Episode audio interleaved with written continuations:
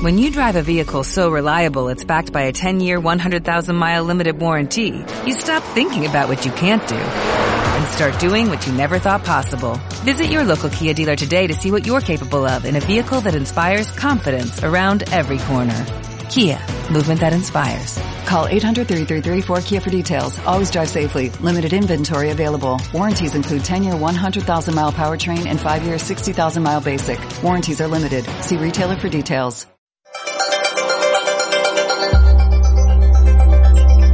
Alberto Aparici, buenas noches. Hola, muy buenas noches. Bueno, ya conocéis Pilar, Estefanía, Antonio, Chapo, conocéis todos a Alberto Aparici, es nuestro hombre de la ciencia. y además, una de las cosas de la que más le gusta hablar es de los agujeros negros. Mira que ha intentado en su, en su sección explicar el sentido de los agujeros negros, el fenómeno que suponen, eh, el funcionamiento. Bueno, pues hoy, hoy estar, estar encantado, porque eh, el, el, el Nobel de Física de este año ha sido para Penrose, Roger Penrose, a, a Andrea Ghez y Reinhard Genzel, que son, bueno, en distintas épocas de la historia de los agujeros negros, eh, han contribuido a la comprensión de lo que son. Y, y claro, yo te pregunto, ¿es porque estás tú en la sección y a ti esto de la física te tira mucho? ¿O es que últimamente hay muchas noticias más sobre agujeros negros? No, no, últimamente hay muchas y yo creo además que, que, esto tiene algo que ver con la decisión del Comité Nobel, ¿no? Eh, yo vengo diciendo desde hace tiempo que el siglo XXI es, entre otras muchas cosas, claro, el siglo de la física de los agujeros negros. Es cuando se está desatando nuestra comprensión de estos objetos y el Comité Nobel se da cuenta. Se da cuenta de que las ondas gravitacionales descubren cada mes dos o tres parejitas. Que hace un año que hicimos la primera foto a la sombra esta de un agujero negro y que eso no va a ir más que a más en los próximos diez años. Entonces, el Comité Nobel de alguna manera reconoce lo que hicieron los precursores. Esta gente que trabajó en los años 60 del siglo pasado, en los años 30, los años 90 del siglo pasado, cuando la gente no se creía que los agujeros negros pudieran existir y esta gente estuvo ahí, pues Penrose desde la parte teórica, porque es un físico teórico, y los otros desde la parte observacional diciendo, no, no, esto sí que existe. Y fíjense que aquí tengo los argumentos. Claro, vamos con Roger Penrose, físico, matemático, sí. eh, cuya carrera ha sido totalmente teórica. ¿Por qué le han elegido a él para Nobel? Bueno, Penrose es, eh, vamos a decirlo claramente, Penrose es un genio y es uno de los grandes genios de la física del siglo XX. Lo que pasa es que es un genio muy teórico. Efectivamente, todo lo que él ha hecho ha sido de física teórica. Eh, entonces, él en los años 60 y también en los 70 hizo una serie de aportaciones a cómo entender las matemáticas de los agujeros negros. Hasta ese momento todo eran cosas que existían en el papel. Las matemáticas se conocían desde el año 1916. Mm. Se habían pasado mucho tiempo discutiendo. Y el propio Einstein pensaba que los agujeros negros eran algo dudoso, que probablemente no existirían, porque las matemáticas tenían una serie de cosas difíciles de interpretar. La más importante es que el centro de los agujeros negros tiene un punto que se llama singularidad, en donde la densidad es infinita, la gravedad es infinita, todo es infinito. Y a los físicos los infinitos nos molestan mucho. Yo cuando veo un infinito en algo digo, esto debe de ser mentira, ¿vale? O sea, y de hecho, hoy en día seguimos pensando que probablemente en ese punto no hay nada infinito. Pero la gente creía que porque hubiera un infinito ahí, eso significaba que todo el agujero negro estaba mal y que aquello no iba a existir. Bueno, pues Penrose hizo mucho trabajo en los 60 para demostrar que no. Que en el momento en que tú pones mucha masa en un espacio pequeñín, ese infinito te salía y no te lo podías quitar. y que por lo tanto con él venía el resto del agujero negro también. O sea que nos convenció de que eso era eh, teóricamente posible, que podía existir. Eh, y los otros dos premiados son astrofísicos, fueron los descubridores del agujero negro que hay en el centro de la Vía Láctea. Eh, ¿Y por qué eso uh -huh. es tan importante? Bueno, es importante primero porque descubrieron un tipo de agujero negro que la gente pensaba que era demasiado exagerado. Para, o sea, si ya dudaban que pudiera existir un agujero negro de 10 veces la masa del Sol, que se forma con una estrella, pues ¿cómo se iba a creer la gente que existe un agujero negro de 4 millones de veces la masa del Sol? Que yeah. es el bigardo que tenemos ahí. Entonces, eh, esta gente tenía un problema muy serio para tratar de observar algo que no solo es negro, sino que encima está rodeado de mucho gas, es muy difícil de ver. Y yo he encontrado una declaración de, de Reinhard Genzel hablando un poco de, de cómo se trata uno de, de, observar un objeto como este. Fíjate lo que dice.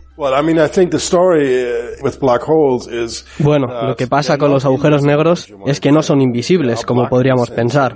Son negros en el sentido de que la luz no puede salir de ellos, pero su gravedad sí la podemos ver gracias a que afecta a otros objetos. Es lo que pasa en el sistema solar. Tienes el Y tienes los planetas girando a su alrededor. Y eso es verdad, esté el Sol encendido o apagado. Así que apaguémoslo en nuestra imaginación. Y entonces, viendo cómo los planetas giran, podemos deducir que el Sol está ahí, aunque sea negro y muy pequeño.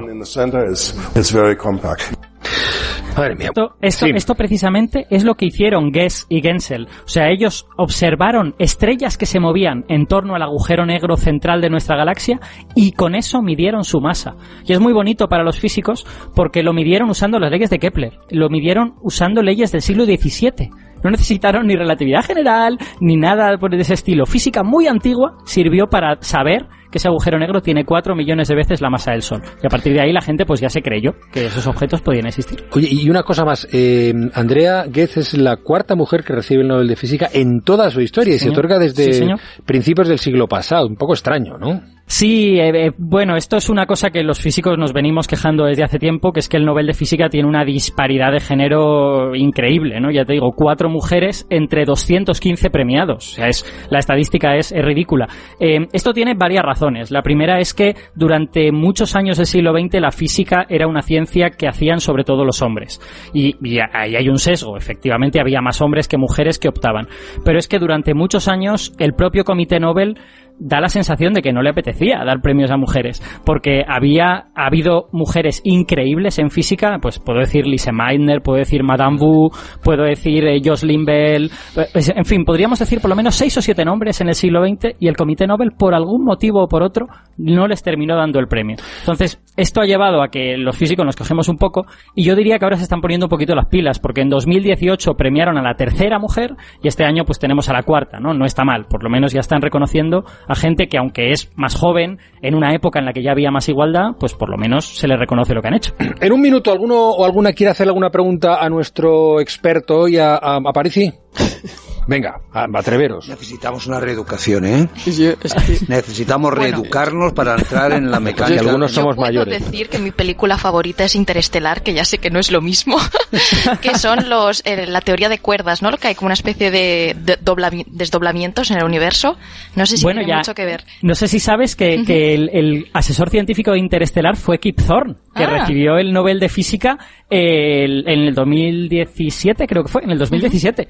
O sea, es un premio Nobel, lo que pasa es que no era premio Nobel cuando, cuando asesoró la película.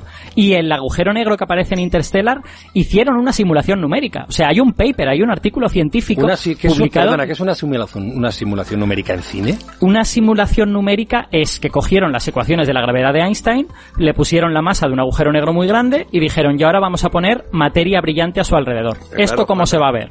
Anda. Y lo que y lo que se vio es precisamente lo que se ve en la película. La película copió lo que esa simulación científica decía el aspecto que debía tener ese agujero negro. Y lo que ves en Interstellar es un agujero negro científicamente realista. Yo creo que a París tiene que haber un día del peinado de Trump.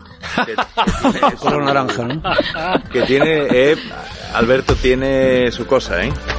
Sí, ahí probablemente hay incógnitas químicas, ¿no? Ahí seguramente Sí, hay tensiones, hay tensiones que nos explican, ¿eh? ¿Cómo no colapsa? ¡Gracias! Alberto, ¿cómo le explicarías tú a un niño de 10 años En 10 segundos. qué es un agujero negro? Uy, eso me dice No, no, a mí no, a mí no me lo explicas. A un niño de Yo, 10 yo años. le diría ¿Cómo se lo que es, yo le diría que es una región del espacio en la que se puede entrar, pero no se puede salir. Y la razón de que no se pueda salir es que la gravedad es muy fuerte y no te deja salir. Te coge y ya no te deja salir. Tengo Y te- 10 años. Te quedas ahí aplastado. Te lleva a otra galaxia. Como los televisores de las películas de miedo. Exacto. Ya si queremos entrar en más detalles, pues damos más detalles bonitos. Pero eso es lo fundamental.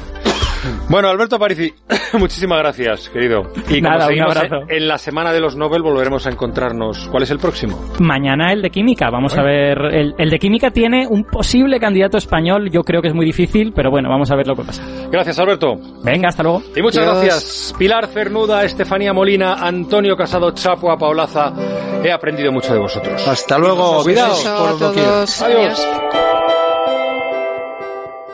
Waiting on a mm. tax return? Hopefully it ends up in your hands. Fraudulent tax returns due to identity theft increased by 30% in 2023. If you're in a bind this tax season, LifeLock can help.